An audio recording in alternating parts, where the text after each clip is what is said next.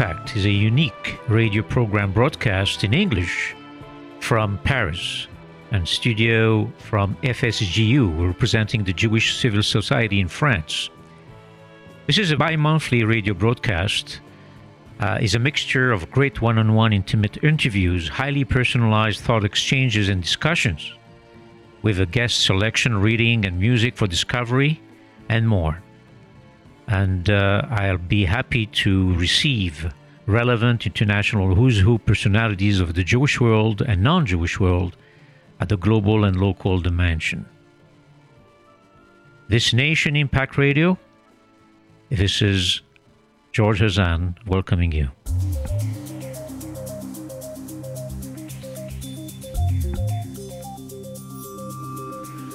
The signing of the Abraham Accords ushered in a transformation in the relationship between Israel and the world's Arab nations.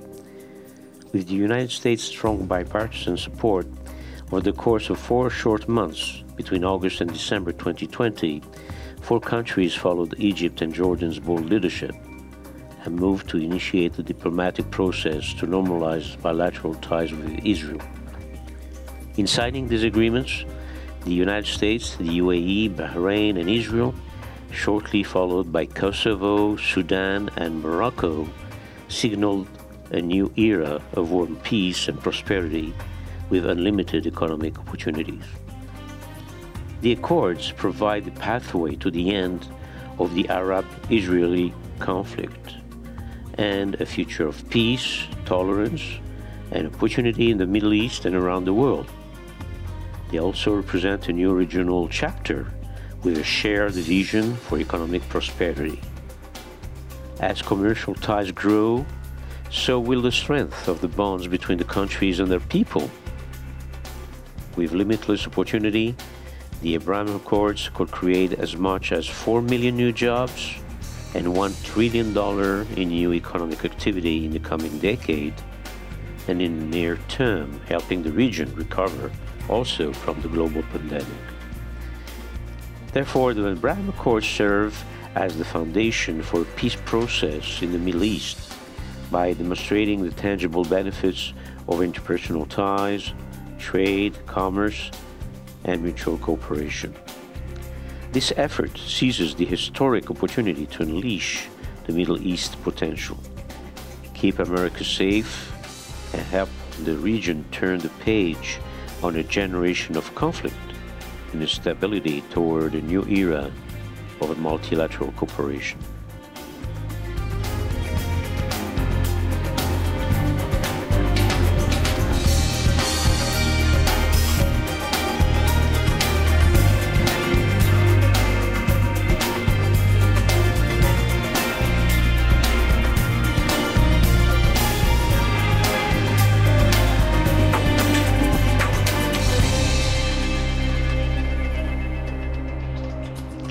Great pleasure to have as a special guest Robert Greenway. Robert Greenway is a president and executive director of the Abraham Accords Peace Institute. And um, the Abraham Accords Peace Institute is a nonpartisan, nonprofit U.S. organization dedicated to supporting the implementation and expansion of these historic peace agreements. The mission of the Institute is to strengthen the new bonds created through the Abraham Accords and ensure that these relationships achieve their fullest potential. Welcome, uh, Robert, to this special um, edition on the Abraham Accords. Can we say that um, the Abraham Accords serve as the foundation for peace process in the Middle East? And what is your cue and feeling when you see some outcomes as you were not only one of the craftsmen of this uh, Abraham Accords, but the um, relentlessly uh, a champion to promote these historic agreements. Well, first, George, thanks very much for having me, and uh, I greatly appreciate the opportunity. To your first question, uh, I think it, it certainly, in our estimation, is the foundation for regional peace. And I think it's now on full display. The progress being made, I think, only reinforces our conclusion that there was, in fact, an opportunity uh, throughout the region. And our conversations and relationships made it clear that there was a strong desire uh, to achieve and to promote peace within the region. And I think that the Abraham Accord certainly is uh, the most visible manifestation of that. And to your second question, there's an enormous amount of pride to see what is actually coming forth and the peace not just between governments, but most importantly between people. And I think that uh, looking at what is now happening as we recover, enormous uh, potential, both in the economic sphere, in the diplomatic, and certainly uh, in the cultural, between uh, people that unfortunately have been separated for a variety of reasons, now have enormous opportunity, I think, to reacquaint themselves with each other. Well, uh, we saw the very first uh, country signing in uh, with the United States, of course, leading uh, the round. Uh, we saw the UAE, Bahrain, and Israel. And then you had the Kosovo, Sudan, and Morocco. Would you see really, um, I would say, uh, a showcase today for the Abraham Accords as a springboard for other signatories countries or other potential nations, um, you know, joining the round? That that is certainly our hope, and I think that uh, it is it is absolutely certain that others will will take the same historic step. And in fact, we had a number of conversations with several countries uh, before we transitioned to the current administration, and our hope is that uh, it will continue to expand. And I think there are two reasons. First is they're seeing the economic benefits associated with those that have made the decision. Uh, if you look at what is happening between Israel and the Emirates, certainly with Egypt uh, and, of course, Morocco and Bahrain, uh, I think you can see uh, where the incentives are strong. And I think at the same time, as countries start to look forward uh, and chart a path to what they view as their vision for the future for their nation and for their people, they recognize that integration with their neighbors is absolutely essential and that cooperation with your neighbors is absolutely essential. And I think those two factors, more than anything, will lead others to make the same historic step. And that's certainly our hope.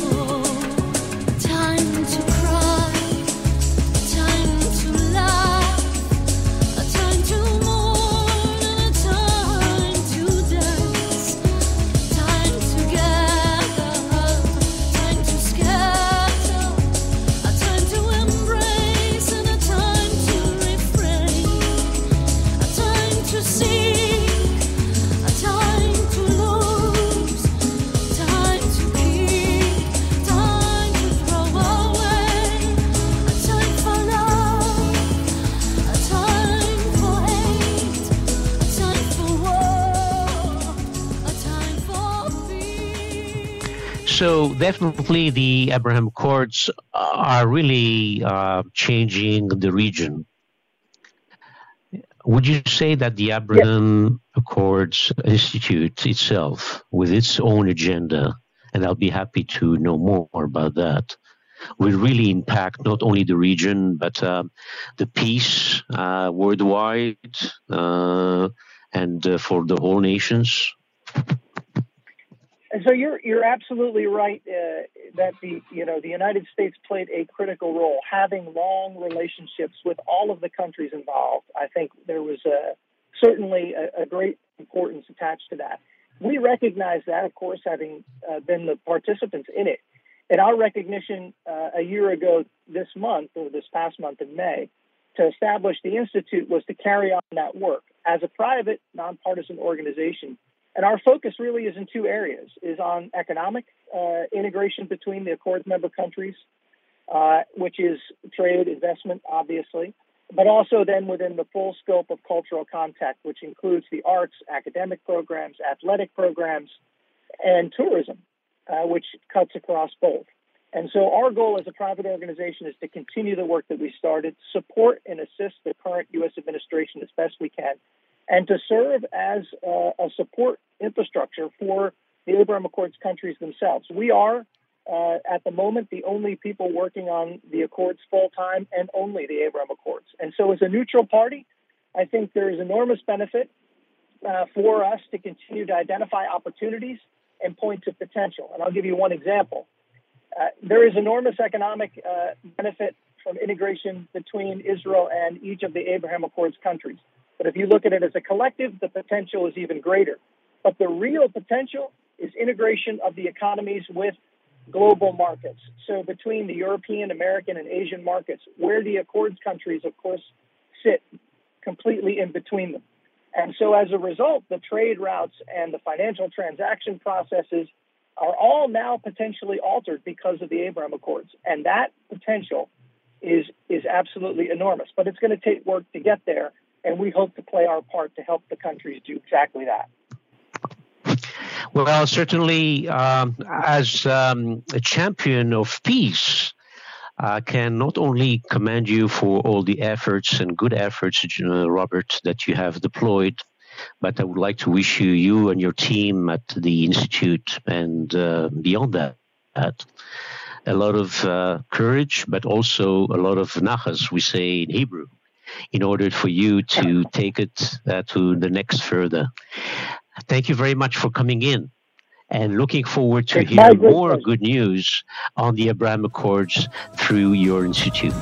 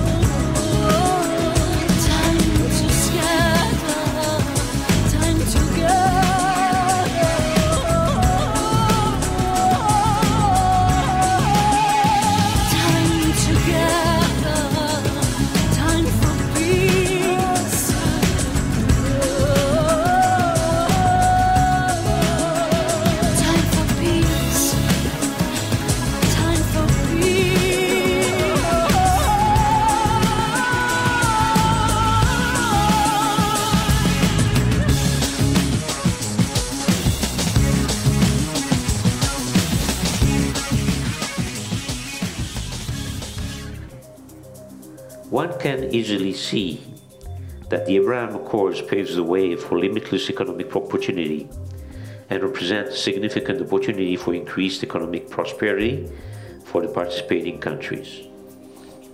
As diplomatic relations are established and embassies are opened, economic productivity follows. In the aftermath of a normalization of relations between the countries, it's been said that close to one quarter of a million Israelis had visited the UAE by August 2021. Since normalization of relations in Morocco, direct flights have begun between Israel and Morocco, a country back to which many Israelis can trace lineage, and uh, we've been told 800,000 of them as the commercial ties between the participating countries grow deeper, The economic benefits will increase the bonds between the countries and the people, as well as demonstrate to potential future signatories the tangible benefits of signing on to the Abraham Accords. Well, I think the Abraham uh, Accords are extremely important for the whole region. Uh, Morocco has always had a tradition of uh, openness and tolerance, and it's a real melting pot. Uh, it's been a melting pot for, uh, for centuries. So for Morocco, it is uh, really natural that we are a party to the Abraham Accords. His Majesty has always been extremely supportive of any peace initiative in the, in the region. Uh, as you know, uh, there are about 800,000 Moroccans in Israel. It's uh, the second largest uh, community in the country. And they are very uh, attached to their uh, Moroccan roots. So it's, it's very important to keep that, that tie. And we are convinced that there are many opportunities uh, both on the, on the, economic front but also education, health, uh, defense to improve, uh, to build on the uh, relationship between uh, Israel and Morocco. Uh,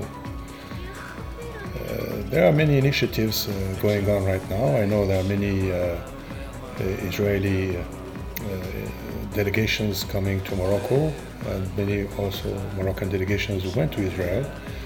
And uh, my understanding is that uh, there are many business opportunities in various fields agriculture, health, uh, education, uh, fintech.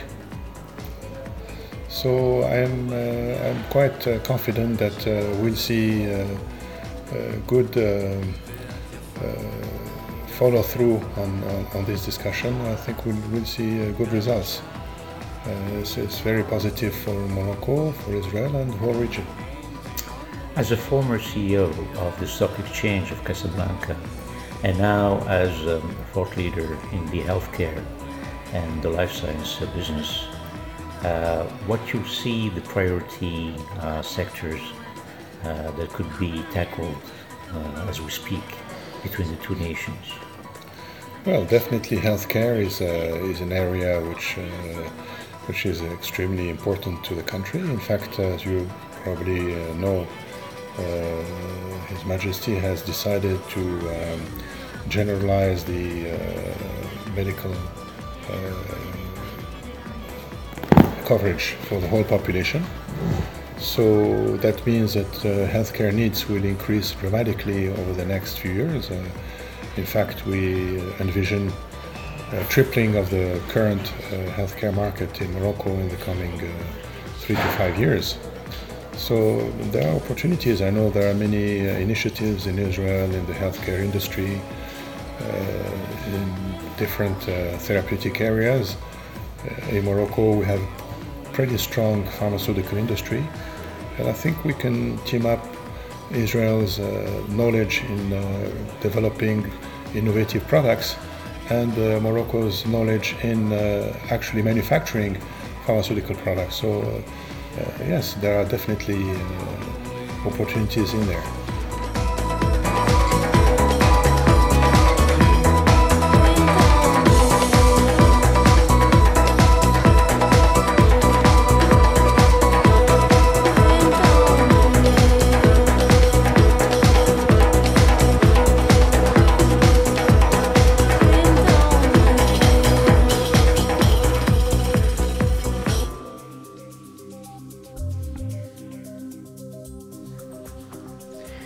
Israel and its regional neighbors are natural partners for sustainable collaboration. And the recent historic Abraham Accords have ushered in a new era of opportunities between countries. Of course, Israel is well known for being the source of many modern innovations that we use on a daily basis. And I think of instant messaging, firewalls, and so on. And Israeli technology has led to major advances in fields such as agriculture, healthcare, fintech, cybersecurity, demonstrating that Israel is where innovative solutions are created and developed. And the organization called Startup Nation Central, which mission is to partner with the governments, businesses, and technology leaders across the region to cultivate collaboration between nations, is really at the front and center of this effort.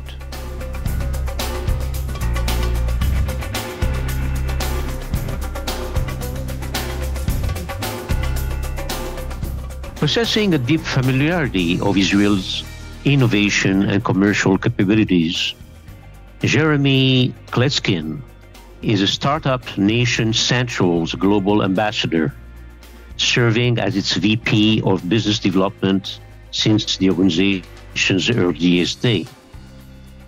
I have a great pleasure to have you, Jeremy, here because we wanted to speak not only about the Israeli ecosystem, because of the Abraham Accords, but mostly tell us more about Central, uh, you know, what we call Startup Nation Central organization. Uh, hi, George. Hi, everyone. Thank you for the opportunity. Um, yes, so Startup Nation Central is a non-profit organization, technically an NGO. Uh, we have over 100 employees and staff and uh, based in Israel. Everybody is uh, based in Israel. And uh, yes, we act as a gateway for the Israeli ecosystem of innovation, mapping uh, all the startups, the VCs, the large companies represented in Israel. Um, we're having an online website called the Startup Nation Finder, uh, which is open and free, and you can browse all of the 7,000 plus startups in Israel there um, all of the VCs, all of the uh, acceleration programs, everything is, uh, is uh, on the database. Um, and we have uh, many activities uh, helping the leaders from all over the world to navigate and to engage with Israeli innovation through visits, events, and different activities that we have. So that's really in a nutshell the organization. And of course, as you said, since the signature of the Abraham Accord, uh, we decided to move in and to uh, make uh, the leaders right with the decision to uh, to connect the countries uh, anew when it comes to uh, Morocco, for example, we joined the effort as well, although it's, it's, it's, a bit different than the, the UAE and Bahrain. But in the three in these three countries, we decided to proactively engage, and we organized the events and activities uh, to reinforce the relationship uh, uh, between the two countries, leveraging innovation. I can witness um, uh, quite a right of hand that uh, we just came back from Morocco, where you have been organizing uh, a very successful event last week as we speak. And what is the sentiment not only from the Israeli side, but also the overall feeling side that you have resented uh, when you were there. You would see that beyond the cultural aspect, would you see there's some uh, eagerness for both nations to join for a rapprochement, for a kind of uh, joint venture, not only on business wise, but also on the cultural aspect? Yes, uh, it was extremely surprising. I must tell you that Israelis are extremely used to go global, to work with different uh, countries around the world. And for this event, we assembled a delegation of over 50 Israelis, uh, including startups, more than 25 startups, VCs, uh, journalists, to come to Casablanca uh, to this uh, business forum. And the preliminary feedback we got for, for after the event is that everybody was surprised um, by what they found, found in Morocco. Um, there were a lot of uh, uh, assumptions before the trip, and uh, as you said, rightfully right now, they discovered a country where doing business is very close to uh, doing business in Israel in terms of uh, um, culture. Uh, the business culture and the, and the culture are two different things. Okay, when it comes to culture, the Mediterranean culture is very close to uh, uh, to the Israeli one. Uh, and, but when it comes to purely business culture of taking risk. We're still not at the same uh, uh, perception of what is risk and what is innovation. Um, but the feedback were extremely promising, and we, we had a lot of reports of, of companies being able to directly connect with different partners, investors, um, distributors in Morocco, and being able to, during the event, to to commit already on, on engaging. So so yes, um, we, have been um, uh, for like a year and a half uh, since the signature of the Abraham Accords, starting to work with uh, with the UAE. We organized in Israel the first uh, bilateral business forum, UAE uh, Israel, with one with more than 100 uh, dignitaries from the UAE, the CEO of the foreign sovereign funds and banks, etc. Three ministers coming to Israel and the experience we had with the UAE was extremely different from the one that we had with Morocco, uh, just because you had like uh, uh, the feeling that uh, uh, the, the, the, relationship with Morocco, between Morocco and Israel, actually always existed in a way. Uh, the contribution of the Americans to the Israel history, the contribution of the Jewish people to the American history. we had the feeling that it's just like, you know, we just reconnected after a while being a bit disconnected, it was more about, uh, uh, you know, reconnecting than creating something that had to be created from scratch. So, yes, so no, no, we, we were extremely uh, satisfied with the, uh, with the feedbacks on both parts, and uh, we believe that it's just the beginning.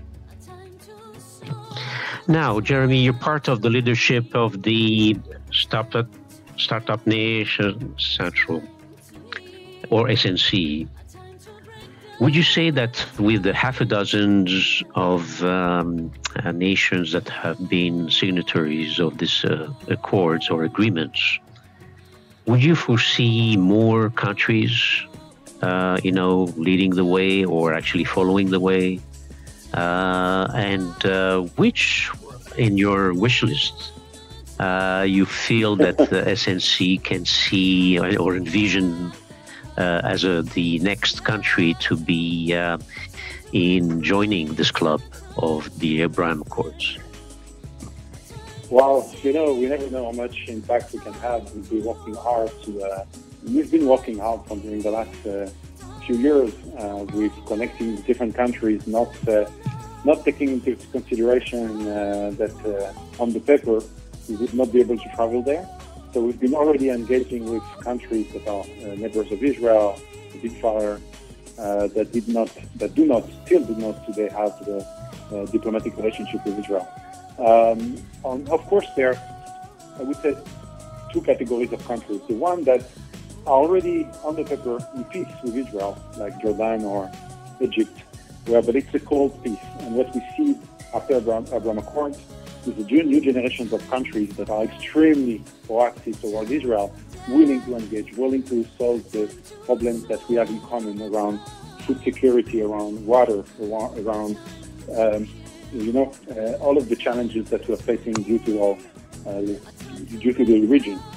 Um, and those countries, um, uh, on the, uh, those countries, they do it uh, in the context of the Abraham Accord, We do it in a very energetic way and we do believe that Jordan and Egypt have the potential to join the club of the countries that are uh, engaging with Israel in a way that uh, uh, that is extremely productive and especially around innovation.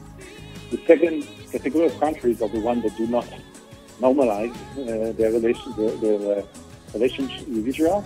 I think Morocco, especially, um, also the UAE, of course, they're sure they, they, they are like important countries in the international uh, scene. Um, and so it was a very, uh, a very strong decision for them to uh, establish the, the, connection with Israel.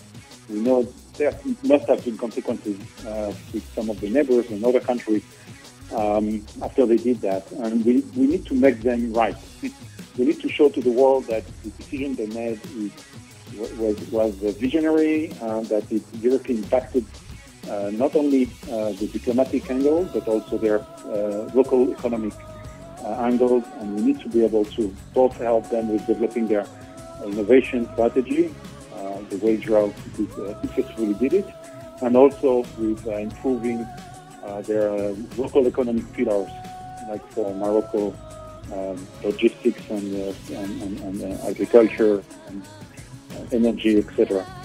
So, so my wish list would be those countries that are facing the same problems as Israel and still did not normalize.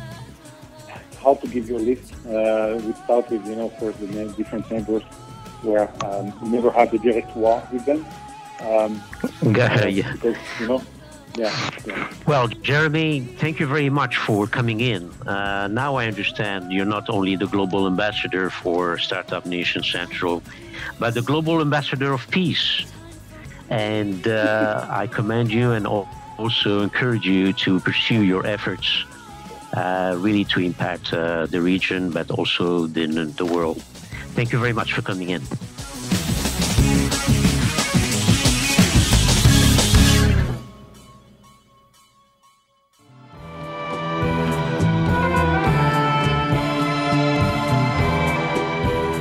Please do search Nation Impact, the bi monthly program broadcast from France capitals, our recording studios in Paris, radio rcj.info website, or log in at the Apple and Android applications under SCJ FSJU. My name is George Hazan.